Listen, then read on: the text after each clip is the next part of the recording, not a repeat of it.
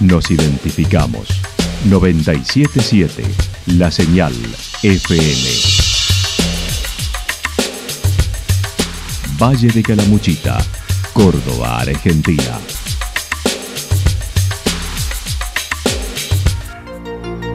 El más completo resumen de las noticias de la región, encontralos todos los días a las 12 y 30, a las 16 y a las 22 horas.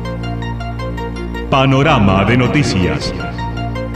Por la 977, la señal FM nos identifica también con las noticias.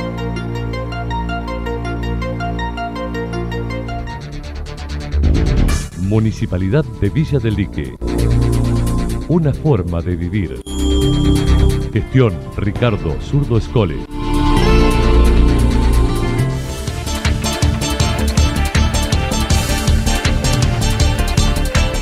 A esta hora hacemos un repaso por la información regional a través de los títulos. Continúa el paro en hospitales y mañana prosigue reunión con la ministra de Salud.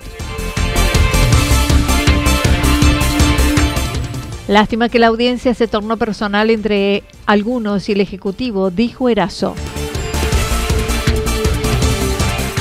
El 2 de enero inicia la escuela de verano en Santa Rosa. La actualidad en síntesis. La actualidad en síntesis. Resumen de noticias regionales producida por la 977 La Señal FM. Nos identifica junto a la información.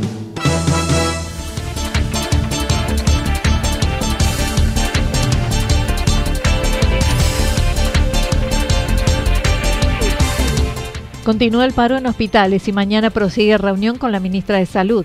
Mientras en los hospitales provinciales continúan con paro y asambleas permanentes hasta el miércoles, ayer los siete delegados de todos los hospitales provinciales se reunieron con la ministra de Salud, el legislador Francisco Fortuna y equipos técnicos hicieron la primera propuesta.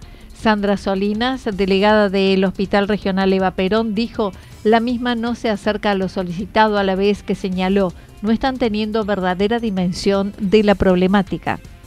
Aquí recibimos una propuesta que no se acerca en absoluto a lo que se pidió en la semana pasada en la primera mesa, que estuvimos sentados.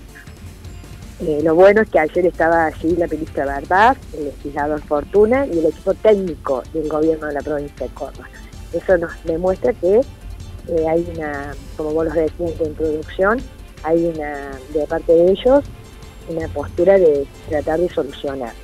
Lo que nos parece es que no están teniendo una verdadera lectura de la situación, están buscando eh, destrabar este conflicto como lo han hecho siempre, dividiendo y, menospreciando la fuerza que tiene este, este equipo de autoconvocados que es el equipo de Ahí está la debilidad en la negociación. Reconoció hubo mejor predisposición con las partes, no hubo acuerdo, en cambio propuesta de una nueva reunión mañana.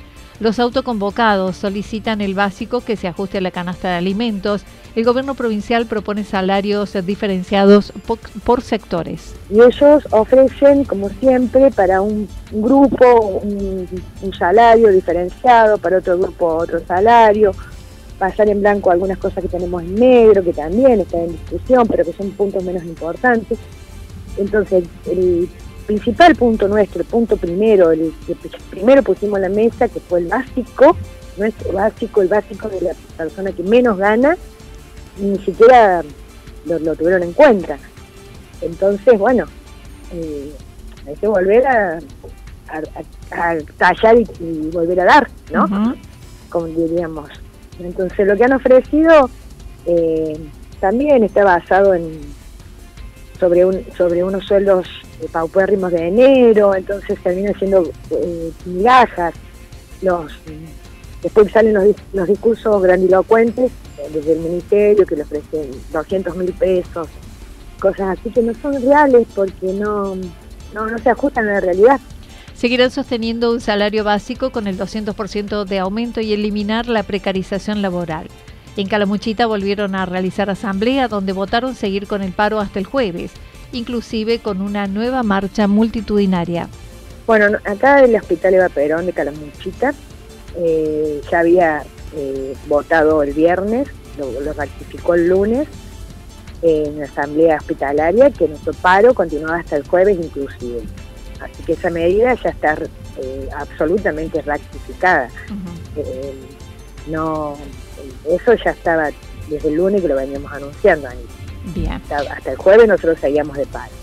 No obstante eso, eh, hay a nivel provincial, vamos a esperar hasta mañana como corresponde, qué es lo que van a ofrecer del ministerio y se está programando una medida fuerte para el jueves a nivel provincial. Pero todavía no podría decirte porque hay que bajarlo a las asambleas y ver qué se decide en asamblea.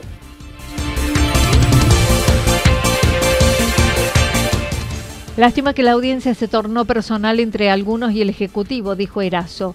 El concejal por el vecinalismo, Estanilao Erazo, analizó la audiencia pública del pasado jueves en Santa Rosa, donde los vecinos podían acudir a evacuar dudas en torno a tarifario y presupuesto 2023 indicó la misma se tornó personal entre vecinos y el Ejecutivo Municipal. Eh, hablando de lo que fue la, audiencia pública, yo creo que desgraciadamente se tornó un poco, un poco personal entre algunos vecinos y, digamos el Ejecutivo. Yo la verdad es que me da mucha tristeza, mucha lástima porque creo que justamente las audiencias eh, las audiencias públicas son para justamente sacarse en este caso eh, todas las dudas y poder obtener información en cuanto a lo que era eh, el, proyecto de tarifario y presupuesto. Y creo que eso marca un poco la, clase dirigente que tenemos, que la verdad que está dejando mucho que desear. ¿no? Manifestó este paso debería poder generar cambios que no se detecta como probable que suceda. Uno bueno puede generar, eh, digamos, algunas dudas preguntas o sugerencias eh, que creo que tendría que ser la esencia de, una audiencia pública.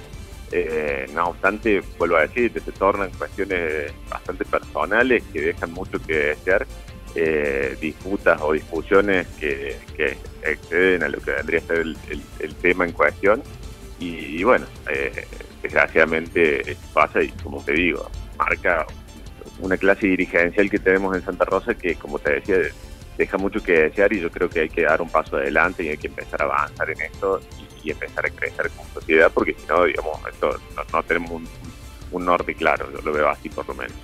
En la primera lectura de la semana anterior, los dos concejales por la oposición votaron en contra, explicando no coinciden con algunos impuestos incorporados hace algunos años, como el 3% sobre los contratos de locación que debía pagarlo el propietario, pero el uso y la práctica lo traslada hacia los inquilinos como su incidencia con la forma de cálculo del inmobiliario.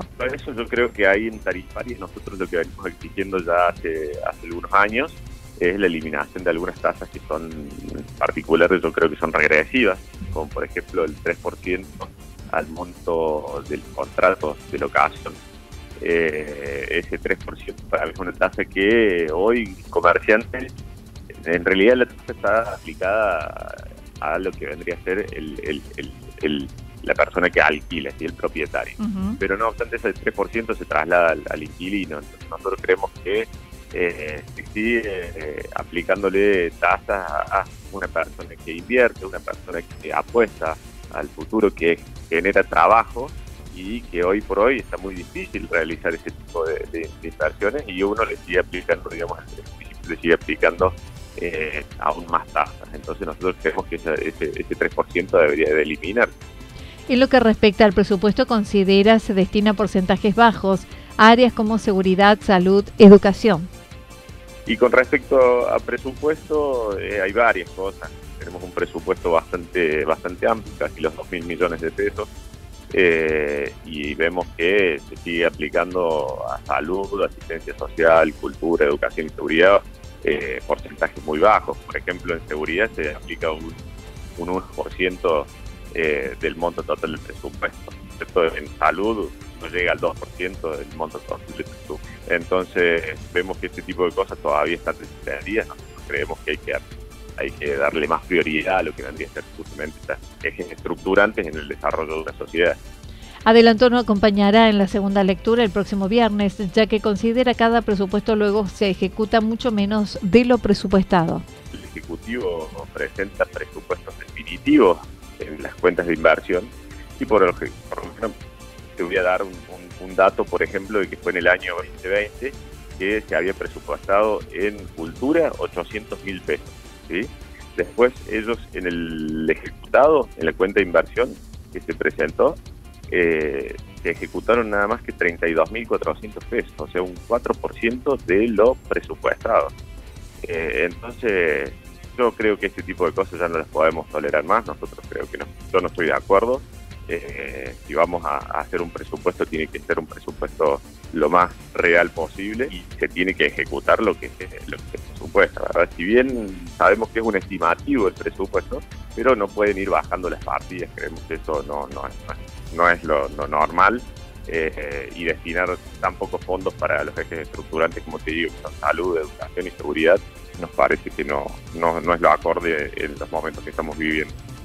Además, adelantó se viene un nuevo ajuste en las tarifas de los remises, en el que la bajada de bandera pasará de 150 a 210 pesos y la ficha de 11 a 15 pesos, como una de las últimas ordenanzas previstas para el correspondiente año.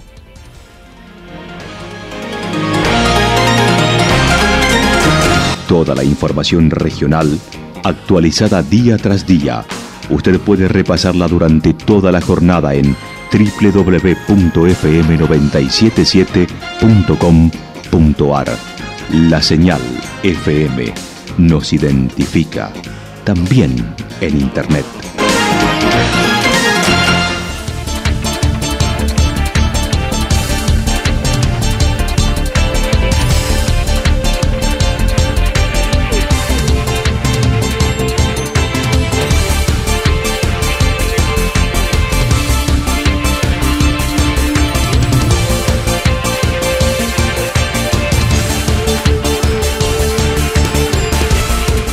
El pronóstico para lo que resta de la jornada indica por la tarde tormentas aisladas, temperaturas máximas que estarán entre los 34 y 36 grados.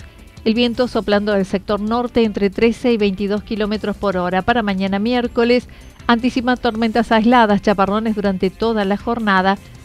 Las temperaturas máximas entre 27 y 29 grados, las mínimas entre 16 y 18 grados. El viento estará soplando del sector sur-sureste entre 13 y 22 kilómetros por hora.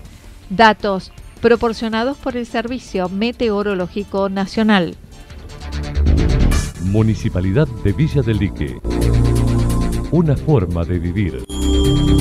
Gestión Ricardo Zurdo Escole. Lo que sucedió en cada punto del valle. Resumimos la jornada a través del informativo regional en la 977. 977 La Señal FM.